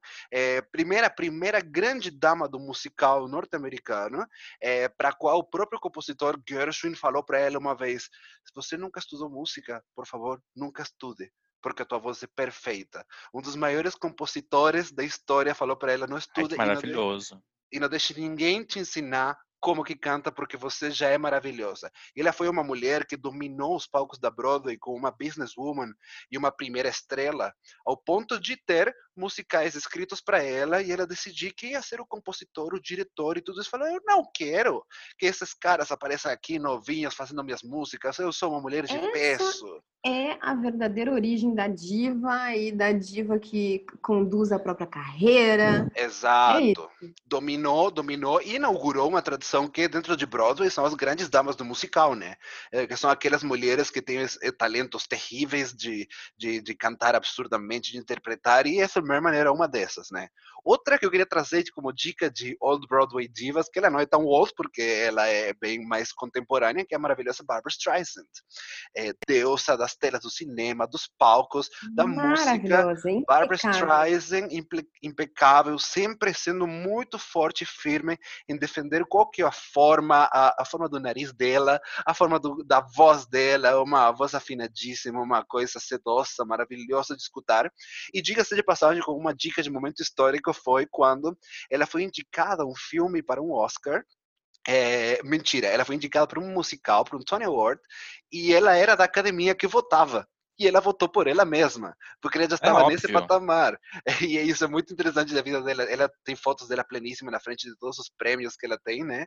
E ela, claro, era atriz, primeira atriz premiada e ao mesmo tempo participante da academia que votava os próprios, os próprios momentos. Eu acho se que... eu não me engano, se eu não me engano, ela tem o EGOT, que a gente chama, né? Que são todos é, os prêmios. É, eu acho que ela é EGOT. Acho que ela é EGOT mesmo. É Grammy, tem... é Golden Globes, é Oscar, é Tony. E, eu acho que ela tem isso, todos, Acho né? que ela é EGOT mesmo. Sim, sim, sim. É Barbara Streisand, né? Dona do mundo. É, Papa, can you hear me? E estamos te ouvindo, Barbara Streisand.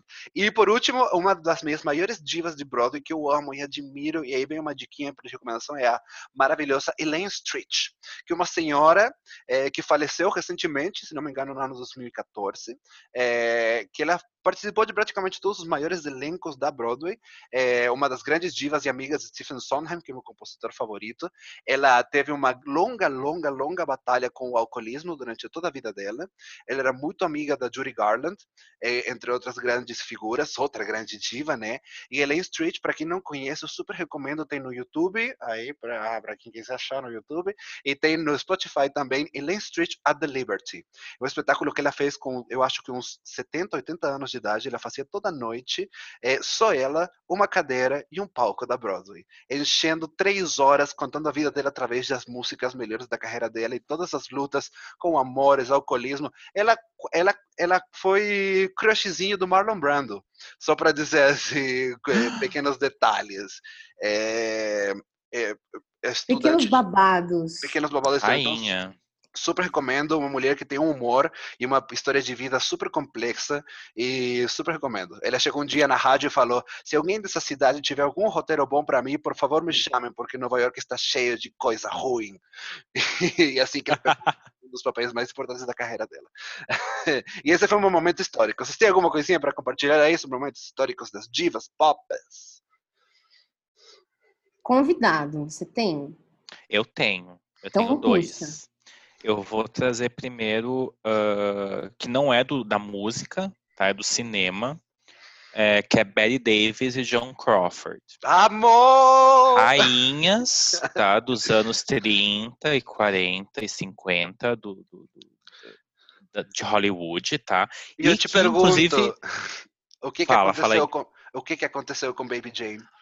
Ai, que... Gente, quem não conhece esse filme, o que aconteceu com Baby Jane, ou Whatever Happened to Baby Jane, por favor, baixem agora e as, baixem ou as, achem aí nos streamings, nos serviços de streaming de vocês, porque é um filme incrível, tenso, uh, meio disturbing, assim, te deixa meio, meio bizarro da cabeça, assim, ele é incrível. E, e, e que tem muito a ver com o que a gente estava falando antes sobre rivalidade feminina, porque elas foram se criou uma rivalidade feminina nelas que nunca realmente existiu, né? E, e tanto que tem aquela série uh, Field lá do, do cara uhum. do Glee que, é o, que, que é totalmente falsa e tal, que muita, muitas das coisas que aparecem ali no filme não foram, no, no, na série, não são realmente de verdade, né?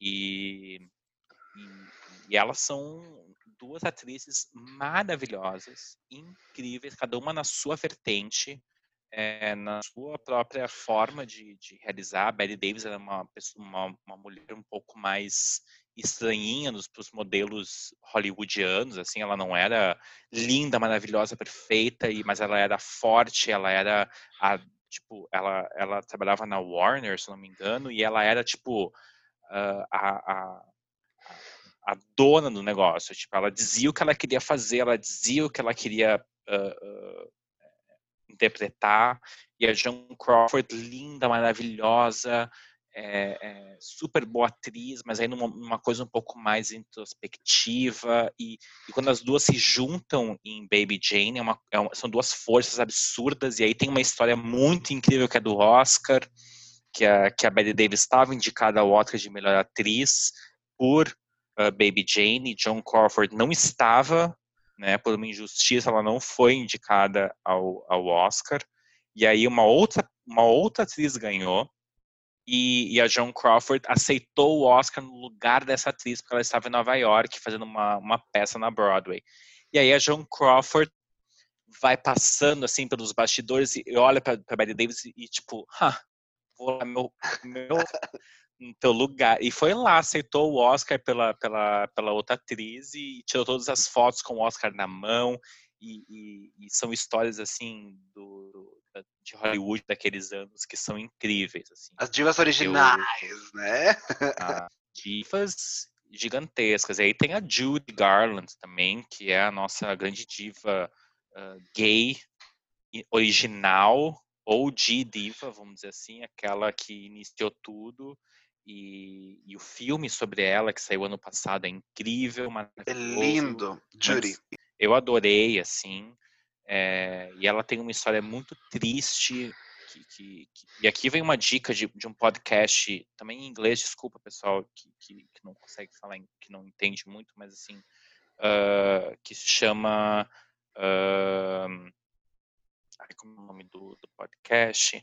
É, desculpa, gente, eu perdi o nome. Mas é um podcast que fala sobre a. You Must Remember This, é o nome do podcast. É um podcast uhum. sobre, sobre cinema daquelas épocas que tem episódios sobre cada uma dessas pessoas e, e, e fala um pouco mais sobre isso. E, e, a Judy sofreu muito na infância dela com todo o sistema de estúdio em Hollywood e, e vale muito a pena ir atrás dessas pessoas, assim. Então, olhando para bem para trás, assim, eu acho que são as duas, as três divas que eu que eu que eu gosto muito. Assistam Baby Jane e assistam Hollywood Boulevard. Tem muita coisa incrível aí. Escutaram crianças. Né? The a library is closed. A referência histórica que eu quero trazer, na verdade, é muito curta.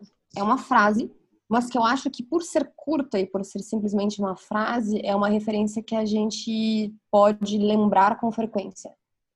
E que a gente pode pensar é, tanto sobre nós, mas também para entender outras lutas, para entender a necessidade de outras pessoas, para entender os nossos privilégios, que é a frase da Nina Simone, quando perguntada o que é liberdade, ela diz que liberdade é não ter medo. E eu acho que a gente pode ter isso sempre em mente. É uma referência que não é uma referência uh, vazia, é curto o suficiente para a gente não esquecer e para a gente parar para pensar que muita gente passa muito tempo com medo. E que, enfim, muitos de nós também têm momentos de medo e que liberdade é um, um, uma necessidade absoluta de qualquer ser humano e a gente precisa sempre lembrar disso. Liberdade é não ter medo e se tem alguém vivendo com medo, talvez é porque a gente precisa olhar um pouco mais para isso. E assim eu acho, eu que a gente quando... já pode. Ai, que maravilhoso, Marília. E quando, e quando alguém tem medo, todos nós não somos livres. Exatamente. Exatamente. Exato. Exatamente. Enquanto yeah. É eu não for livre, e aí a gente entra na frase de outra, de outra diva, que é uh, enquanto eu não for livre, enquanto outras mulheres não forem livres, eu também não vou ser livre. Essa frase é de quem mesmo? Eu não lembro o nome dela. Não sei. Nina Simone é o. É Rotterdam? Você arrasou ah. muito. Nossa, eu tô. Ai, gente, tem uma diva maravilhosa feminista, que eu não lembro o nome agora, que fala muito sobre isso em relação a mulheres, né? Enquanto outras mulheres é, não forem livres, mesmo que as suas amarras não sejam as mesmas que as minhas, eu também não sou livre. E, mas acho que a frase da Nina Simone fala sobre outros tipos de liberdade também. E é isso, tenha sempre em mente que uh, uma das formas da gente enxergar a liberdade é por essa visão da Nina Simone de que você não é livre se você tiver medo. Então, pense em quem está tendo medo. Acho que esse é o rolê para a gente encerrar essa. E aí, vamos pro. De referência histórica. Próximo.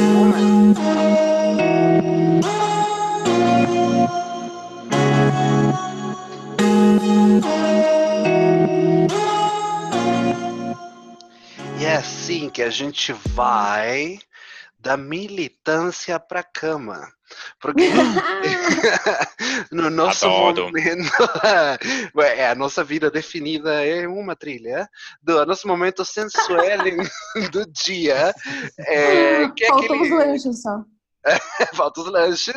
É, momento sensual, momento gostoso, sensual, sexual, aquilo que que te dá aquele calorzinho. Eu queria trazer uma coisa, já aproveitando que eu estou com o microfone, é uma coisa que fala muito, um pouco do que a gente estava falando de mais collab e menos briga.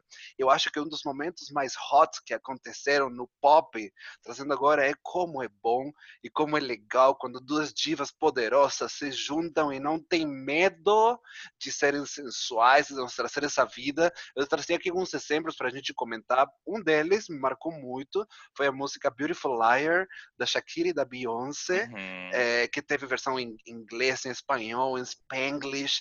O que, que são essas duas forças da natureza juntas? Não, e o clipe, que tu não sabe quem é quem. Nossa, é fantástico que você. Ah, sim, é. Duas, duas mulheres maravilhosas. Outro momento que eu acho que marcou uma geração, se não é pra a mim, nossa. Esse, esse é o maior. A gente já conversou sobre isso, porque, cara, que momento que é Madonna, Britney, Cristina Aguilera no 2003 nos VMAs, dando aquele beijinho que polemizou o mundo inteiro e fez um restart Gente. na nossa cultura. A partir dali todo mundo, todo mundo virou gay. Foi o começo de tudo gaysista, foi aquilo. É, normalizou, normalizou a sapatão. E normalizou a mina que, que de repente tá lá e fala, ai, por que não, não é mesmo? Uhum. Né? Tamo aqui. Mas e Deus, mim, e, e Deus abençoe a Cristina, que não apareceu, tadinha. Mas a gente God tem ela na memória pra também. Pra mim, o que coroa, o que esse momento significa é a cara de bunda do Justin Timberlake. Quando ele viu a Britoca com a Madonna, ele fez uma cara, gente. Tem, cara, tem vários GIFs, inclusive, que foca bem na cara dele de absolutamente indignado, porque assim, essa mulher parou de me beijar, mas agora essa mulher está beijando a Madonna. Isso, Ai, isso vamos, vamos, vamos, combinar uma coisa entre a gente. O Justin Timberlake, a gente não gosta do, da, canto, da cultura de cancelamento, mas o Justin, vamos cancelar o Justin? Eu acho que a gente já entendeu que ele é um bosta. A gente já entendeu que ele não é uma pessoa legal. Ah, mas sabia tá? que eu gosto de várias músicas dele? Tem várias músicas boas. Mas assim, ele é, um, ele é um boy muito escroto. Essa cara. Mas, mas, mas, eu acho, mas eu acho que ele não é mais tão escroto, é ainda, né? Eu não fico sabendo mais de muita ah, merda gente, que ele faz. Eu não sei mais muita também, né? coisa, né? também porque eu não, eu não, não procuro você... mais, tá louca? É, eu também não procuro mais, mas, por exemplo, a Marília daquela época também fazia muita merda, não é mesmo? Eu não, eu não sei se ele continua fazendo tanta merda, porque eu não fico sabendo de nada. Então, é, ele é homem eu, branco eu... cisgênero. Então, a, a chance Beleza, dele fazer merda é muito maior. Obrigado. Eu acho... Homem branco hétero cisgênero. A cara, a cara, dele, a cara dele nesse clipe é a definição que a gente falou de como é poderoso o pop das divas juntas, né? A cara dele é a destruição do pop. Na cara, na cara, na cara. E tem outro momento que eu acho super hot, que é, vocês devem lembrar desse videoclipe, que é da Shakira e da Rihanna, com o clipe é Can't Remember, é, Can't Remember to Forget You, onde elas estão duas juntas na cama, seminuas, fumando um charuto.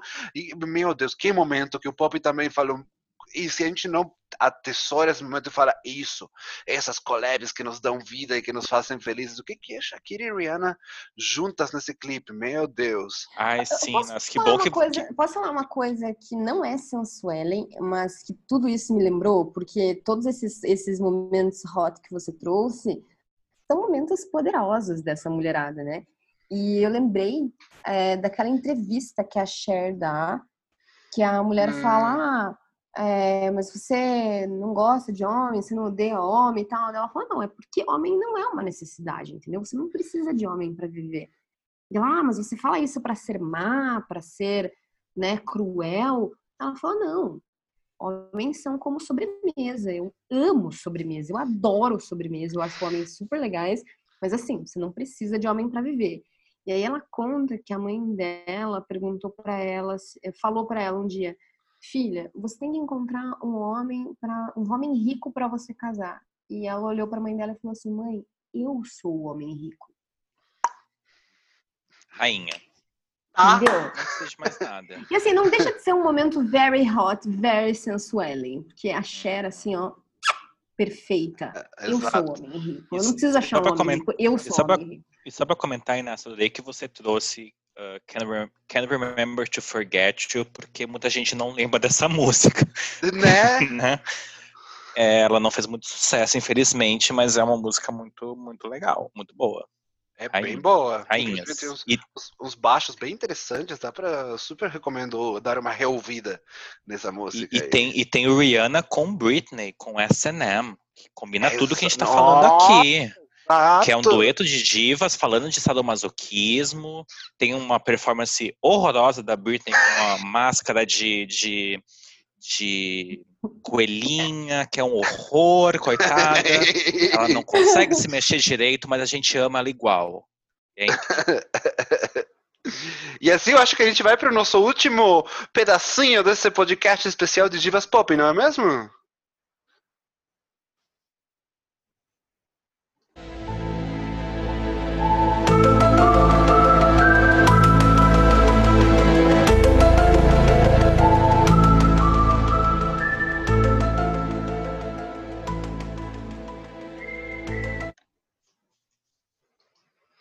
E assim que a gente chega no nosso momento teletransporte. E é que eu gosto de perguntar para vocês: se não fosse nesse mundo, nesse tempo, ou talvez nesse tempo e nesse mundo, nessa dimensão, é, aonde vocês gostariam de ser teletransportados hoje ou amanhã? Nossa, para qualquer lugar que não fosse na quarentena? Falando de divas pop. Então, eu acho que eu gostaria de estar, talvez, no carro com a Britney, a Paris Hilton e a Lindsay Lohan. Bem louca. Sabe aquela imagem delas no carro? Nossa, eu quero muito estar nesse carro. Mas, eh, não sei, eu acho, eu acho que eu gostaria de estar em shows de várias dessas divas que a gente falou hoje, vivas e mortas. Gostaria de estar na gravação desses clipes, gostaria de estar nesses VMAs, gostaria de estar em tudo. Mas só para né, ter o um momento de teletransporte no carro com Britney Paris Hilton e Lindsay Lohan.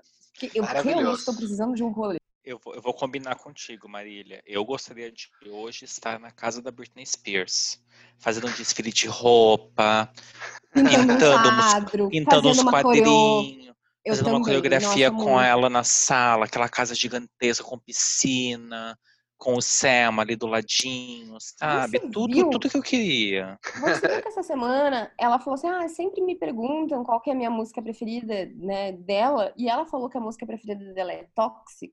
Eu sempre ah, soube. Ah, então. A gente podia estar na casa dela dançando Toxic, né? Nossa, ah, sei então. é um então. transporte. Nós três Toxic... com a Britoca dançando Toxic. Rainha. Veja. Toxic não é a melhor música dela, mas é uma das melhores. Então ela tem um certo bom gosto, sim. Rainha.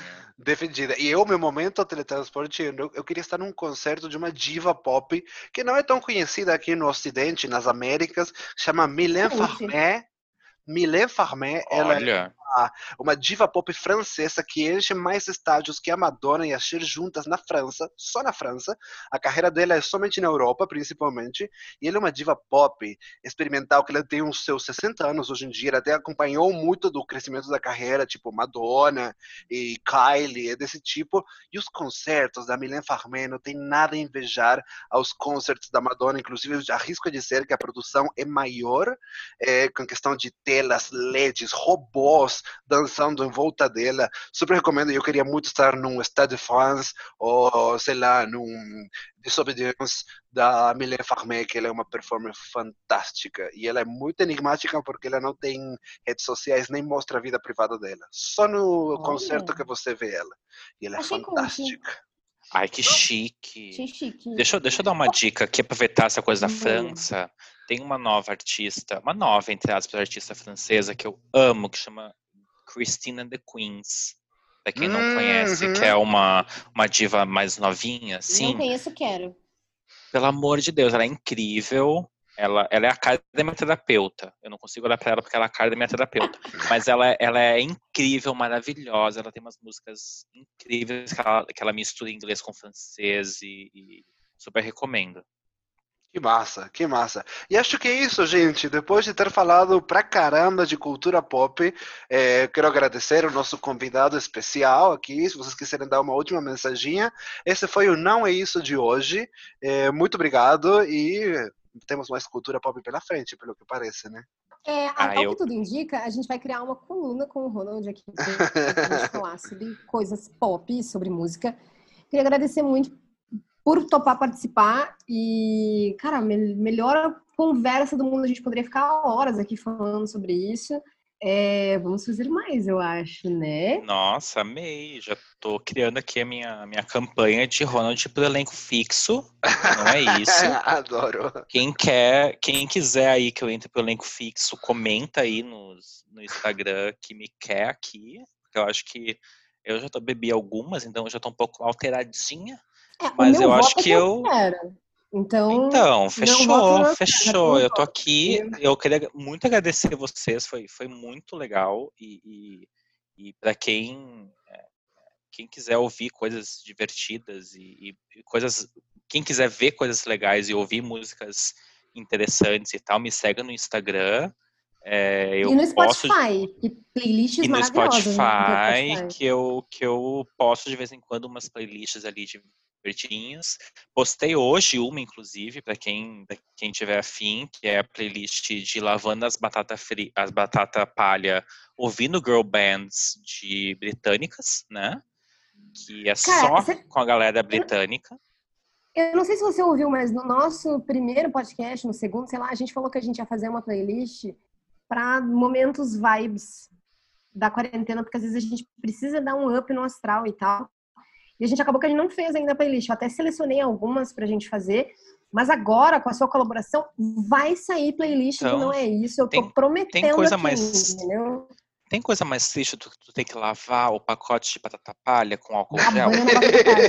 É, é tristeza, né? Então eu criei uma playlist com girl bands britânicas só para você aproveitar esse momento com uma coisa divertida ao fundo. Então é, tá lá no meu stories de Perfeito. hoje, mas vai estar tá lá no meu, meu highlights. É, e, e, é isso, gente. Eu tô muito, muito feliz. Fiquei super feliz. Acho que, que eu, eu, amei. Eu sou fã do podcast. Sou fã da Marília. Já sou fã do Inácio. e, me convidem sempre. Já Para mim, assim, ó. Se vocês quiserem que eu faça parte, já tô aqui preparada. Arrasou! Com esse momento, com esse momento de fãs mútuos, lambeção de cu mútua, ah, e de zero rivalidade entre três divas aqui que estão falando com vocês, a gente termina o Não É Isso de hoje. Segura que tá vindo mais. Beijos! Beijo!